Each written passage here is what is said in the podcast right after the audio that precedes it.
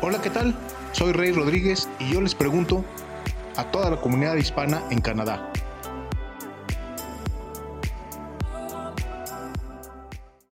¿Qué tal? Soy Rey Rodríguez y les doy la bienvenida a un nuevo podcast de Y yo les pregunto. Y yo les pregunto, ya nos siguen en nuestras redes, en Facebook, Twitter e Instagram estamos como Y yo les pregunto. Y en YouTube, suscríbanse a nuestro canal, activen la campanita de notificaciones, ahí también estamos como Y yo les pregunto.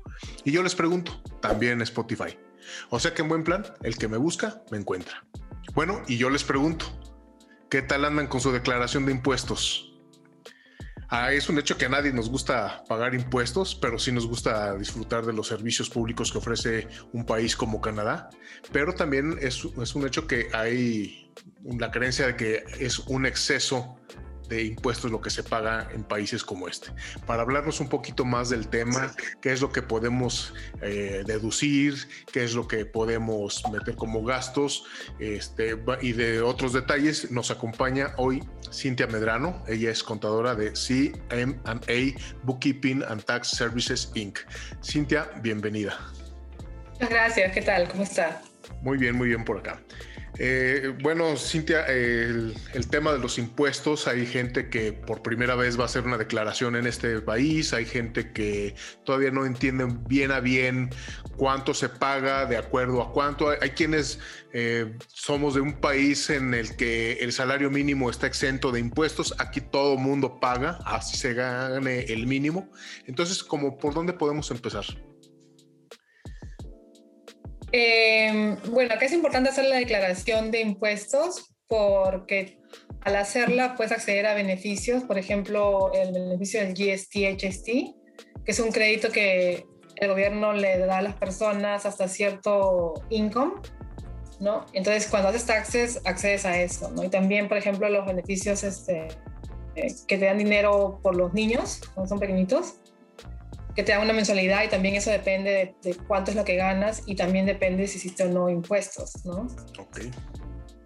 Y lo que tú mencionas, que todo el mundo paga impuestos acá, em, en Canadá, si es que has hecho hasta más o menos, menos de 13 mil creo que es, estarías exento. Entonces, cuando trabajas para alguien, igual te van a quitar los impuestos, te van a quitar lo que es el income tax, eh, la pensión y el unemployment pero si es que hiciste hasta cierta cantidad, que es la cantidad eh, no refundable tax credits, como 13 más o menos, si hiciste menos de eso, te devuelven lo que te quitaron okay. en un tax, ¿no?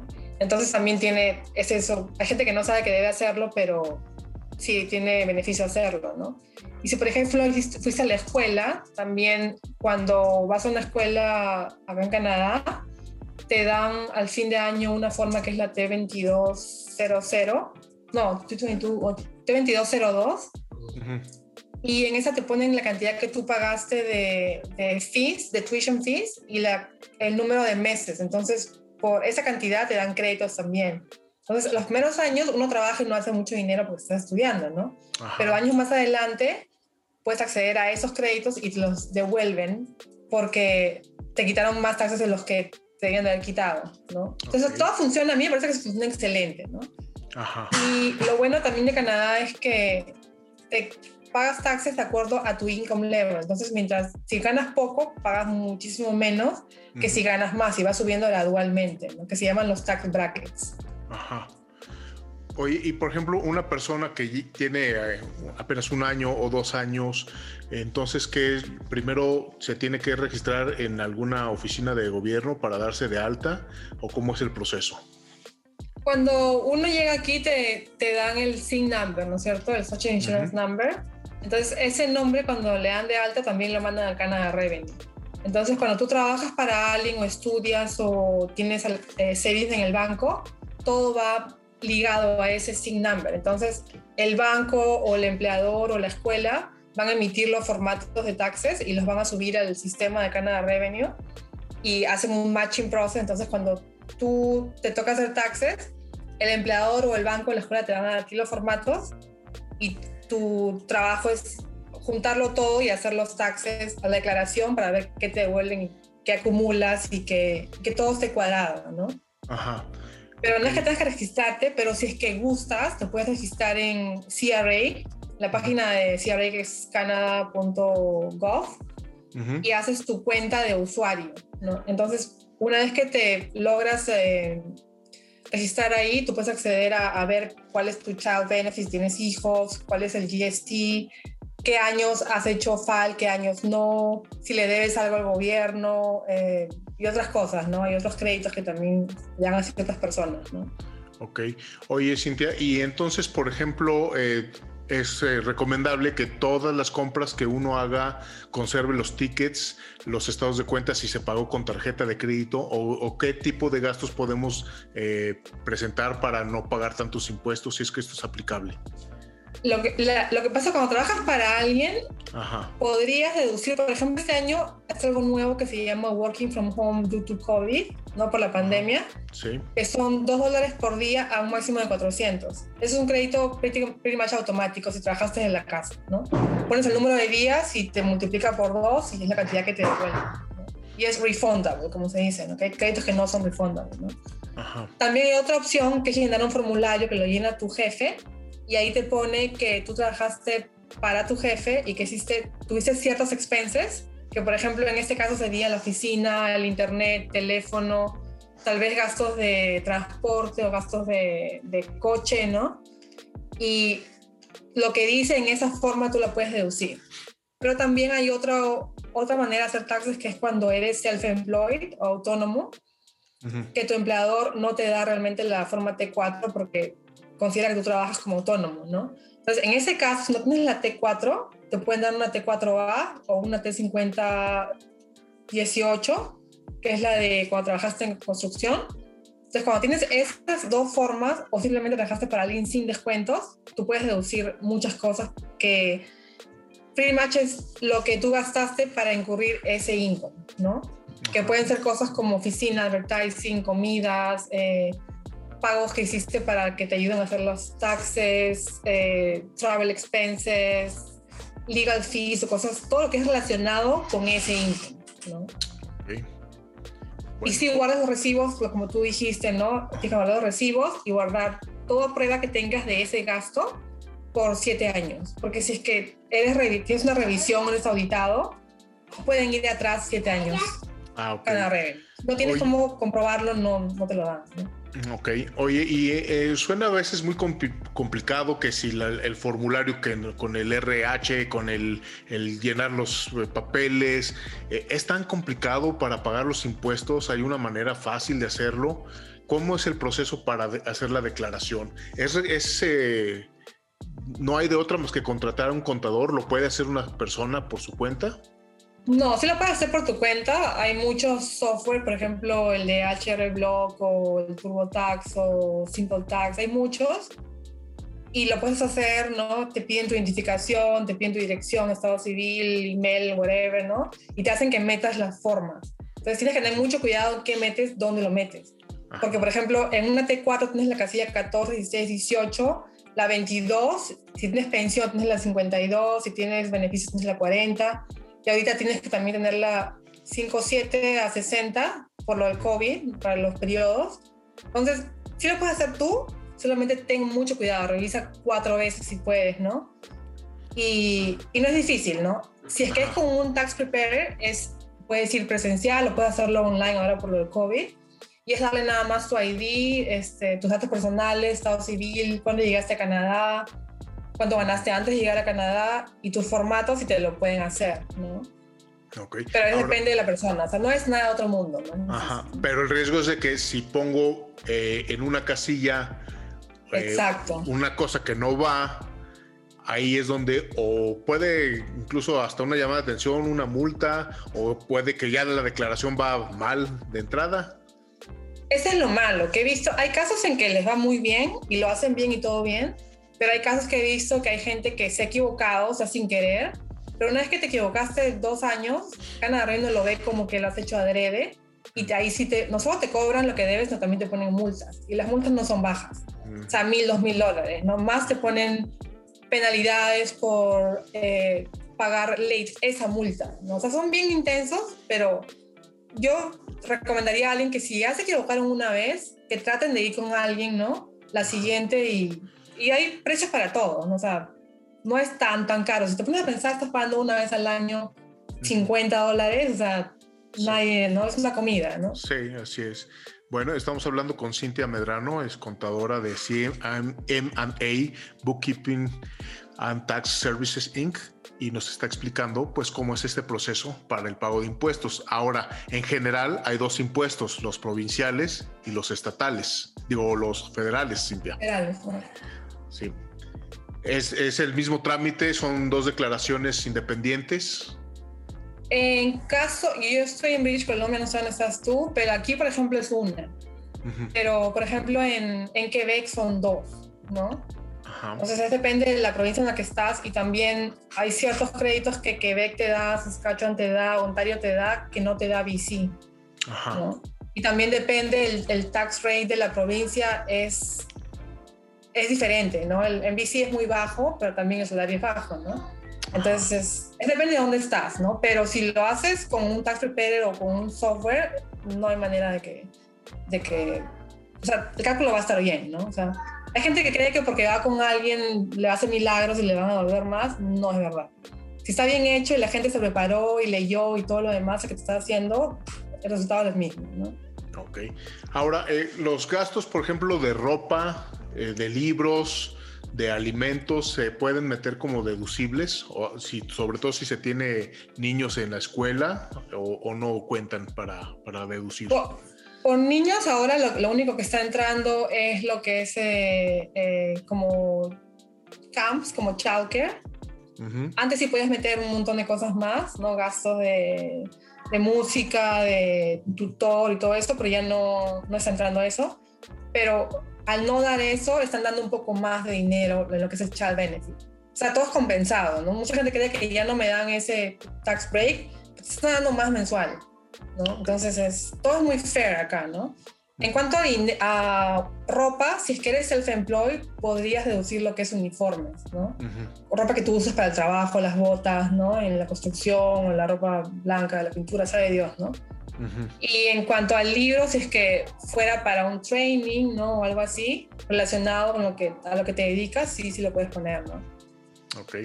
Ahora, ¿qué pasa si, por ejemplo, eh, hice mal la declaración o de plano no la presenté? Que, que digas, ¿sabes qué? Yo me voy a regresar a, a, Colombia, a México, a mi país de origen, me voy a regresar en marzo, la declaración se presenta en abril, pues ya mejor no la hago. Y al cabo que ya no voy a regresar pero puede que a la vuelta de unos 5, 7, 8 años, pues resulta que sí regreso, queda ahí, eh, puede haber algún problema o bueno, eh, o en inmigración no tiene nada que ver con, con los impuestos o sí puede haber alguna, algún hilito que se pueda jalar y que tenga yo algún problema posteriormente. Que yo sepa, no, no he escuchado mucha gente que haya tenido ningún problema y lo bueno acá es que pues, por ejemplo, yo podía presentar por alguien taxes hasta 10 años atrás, ¿no? Ah, y cuando a ti te debían, casi siempre cuando trabajas para alguien te terminan devolviendo, eh, no pasa nada. Si es que tú le debías al gobierno, sí te van a cobrar este late fees y posiblemente penalidades por late payment, ¿no? Pero eso es algo, no es un delito, por decirlo, no te va a ir a la cárcel, no te va a hacer un juicio, ¿no? Simplemente haz las cosas, presenta y quedamos, ¿no? ¿Y las multas hasta de cuánto pueden llegar a ser? Es depende, es porcentaje. O sea, he visto de dos mil dólares cuando es una persona, he visto de más cuando son empresas, o sea, depende, ¿no? Pero yo recomendaría que sí lo hagan, ¿no? O sea, así te vayas a ir, ¿para qué, no? O sea, deja la puerta abierta, ¿no? Ajá, sí, sí, claro. Y ahora, eh, decías al principio que eh, eh, eres auditable hasta siete años para atrás. Sí. Entonces, guardar todas las declaraciones, todos los tickets por si hay alguna revisión y resulta que el ticket donde compraste, no sé, cualquier cosa que, declaraste, no lo encuentras, no lo tienes, se traspapeló, en esos siete años te cambiaste de casa, ahí es donde vienen las multas. Podría ser, pero también podrías guardar tus estados de cuenta, ¿no? O pedirle al banco si los tienen todavía que te los den. Con eso podrías comprobar que sí, sí lo tuviste ese gasto, ¿no?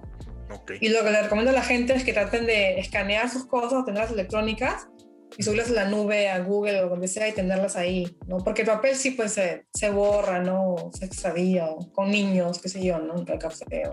Así es. Bueno, Eh, Cintia, eh, ¿qué, ¿qué, otras recomendaciones nos haces para poder llevar una declaración eh, bien presentada sin ningún problema?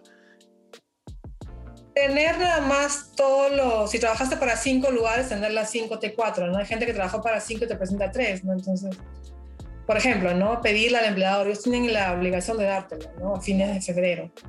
Si sabes que tienes ahorros en el banco, hay una T5 por medio, ir y pedirla. Si tienes este, contribuciones del RRSP, del retiro, también pedirla en el banco, no el recibo. Si hiciste donaciones a la iglesia o sabes, a donde sea, pedir también ese recibo que también es deducible. Gastos médicos fuertes también son deducibles. O sea, todo lo que tú creas que puede entrar, tenerlo, ¿no?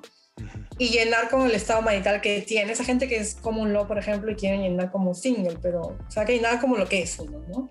Te separaste, también tienes que decirle a cada reunión que te separaste, la fecha que te separaste, ¿no? Está todo en regla como debe ser, es lo que recomendaría, ¿no? Ok, bueno, estamos platicando con Cintia Medrano, contadora, que nos está explicando pues cómo llevar la cuestión tributaria en Canadá.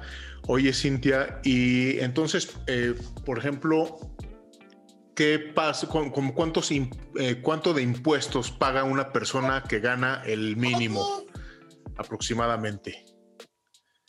¿El mínimo te refieres a...? Al salario mínimo ponen unas 15 eh, dólares la hora, más o menos, no sé, 16.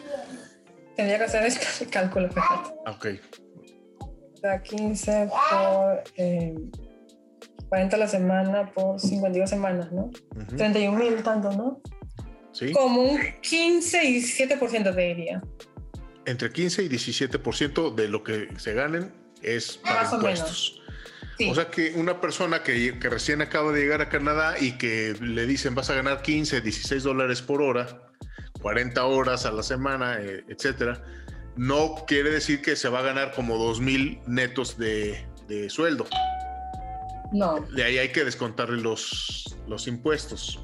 Casi siempre cuando trabajas para alguien te van a descontar lo que debe ser, te van a descontar también el CPP, que es la pensión, y el EI, que es el unemployment, para que tú después puedas pedir el EI si necesitas, o maternity benefits, ¿no? Casi siempre te queda como es, ¿no?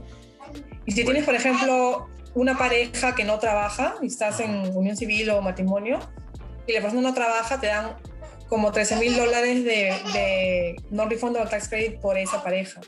Mm. O por ejemplo, si eres single dad, single mom y tienes un pequeño o pequeña, también te dan otra cantidad por, por ese eligible dependent, le llaman, ¿no? Y eso hay que llenar. Perdón, Cintia. Hay que llenar un formato especial eh, el, donde avisas que estás en esa situación. No, cuando te hacemos la entrevista o, cuando haces los taxis tú solo en TurboTax, que te van a preguntar ahí. Ah. Tu estado marital, ¿no? ¿Cuánto gana la otra persona? Eh, si tienes hijos, si eh, tienes algún padre o madre que está mayor y tú lo cuidas, ¿no? Te hacen todas las preguntas para ver a todo lo que calificas, ¿no? Ah, También el Disability Tax Certificate que lo tienen algunas personas que tienen hijos con problemas o padres que están que no pueden por sí solos, ¿no? Es un montón de beneficios acá de en que muchas veces uno no sabe. Exacto, ese es el problema, que mucha gente no sabe y pasaron siete años y tienes que revisar todos tus taxes porque te olvidaste o no sabías que podías acceder a eso. Ajá, que, esa es otra de las ventajas de pagarle a alguien, que, se dedica a eso, ¿no? Porque uno por ahorrarse, como decías, 50 dólares que se te van en una cena y son 50 dólares al año, eh, pues perfectamente vale la pena. Exacto, sí, se pones a pensar, le pones el valor a lo que es, ¿no? O sea, Ahora con lo de la pandemia, ¿qué apoyo se está dando el gobierno para eh, la cuestión de, los impuestos? Lo que hemos visto es lo que es el working from home, que son los dos dólares por día, máximo 400. Y luego también el gobierno ha dicho que a las personas que ganaron menos de 75 mil, 75,000 al año y recibieron beneficios como el STERB o los de enfermo, cuando estabas enfermo, que sé yo, por el COVID. Si ganaste menos de 75 y recibiste beneficios, te está dando para pagar, si es que debes, hasta el 30 de abril del 2022, que es todo un año que están dando free of interest y late fees y todo lo demás. Es excelente, ¿no? Porque hay mucha gente que le toca pagar, ¿no? Es un apoyo que de, de prorrogar el pago. Sin Exacto, intereses. como el año pasado, sí. Ajá que se va a repetir. El año pasado fue hasta septiembre 30, te daba, más o un año entero, ¿no? Ajá. Y se va a repetir otra vez este año. Posiblemente, sí. Ok. Eh, Cintia, antes de, que terminemos la entrevista, también, este, ¿qué, qué otras recomendaciones puedes dar a, la hora de, comprar algún eh, producto o a la hora de contratar algún servicio? Este, todos esos recibos se, se guardan también un buen rato. Yo guardaría todo lo que tú crees que puedes deducir en taxes, ¿no? Sobre todo lo que es este gastos fuertes de médicos, donaciones, ¿no? O si compraste, si eres self-employed y compraste un coche o hiciste un lease, ¿no? También guardarlo, ¿no? Y si es que eres nuevo acá, también te puedes averiguar con tu banco sobre el RESP, que es el retiro para los niños de educación, y el RSP, que es lo que es la pensión de uno mismo, ¿no? Porque eso te... El RSP beneficia a los niños en sí, no a ti, pero el RSP, que es la, lo de la pensión, eh, hace que pagues menos taxes. Eh, por ejemplo, si tu taxa o income son 20 mil, pusiste 5 mil en el RSP, tu taxa o income baja 15 mil. Hace que te baje la cantidad de taxes que pagas y estás ahorrando para el futuro. ¿no? Eso es lo que, lo, que recomendaría. ¿no?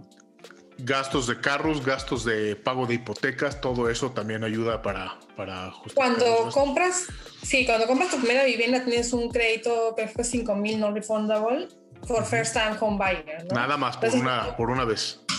Una vez, la primera casa que compraste y es por pareja, también sé que son dos, ¿no?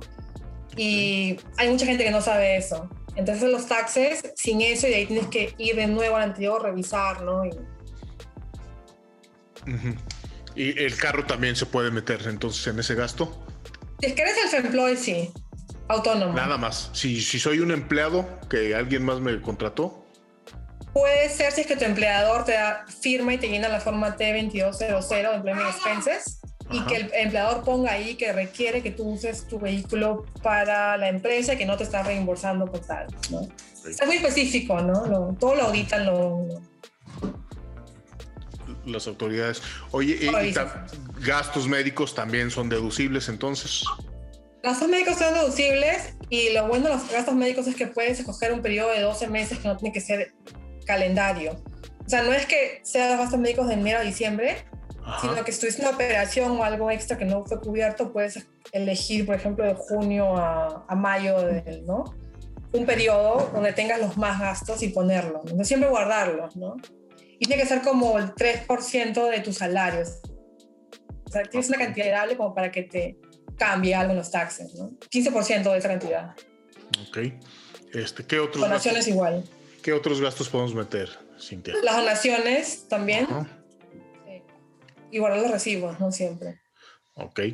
Este, ¿Hay un seguro médico para mascotas? No. Eso sí, nada. Porque la mascota no tiene sin number, no. Ah, ok. Entonces, eh, ni, ni, ni, una operación eh, quirúrgica a mascotas, ni nada de eso, ni alimento, ni nada. Desgraciadamente no. no. Este, en cuanto a, los niños, también eh, los gastos de los niños sí se pueden meter. Sí, los gastos son por familia, entonces si son una pareja con dos hijos, todos los gastos entran y el sistema de taxes va a ver a quién, a cuál de los dos contribuyentes le corresponde más, ¿no? Optimiza cuando hace como pareja, ¿no?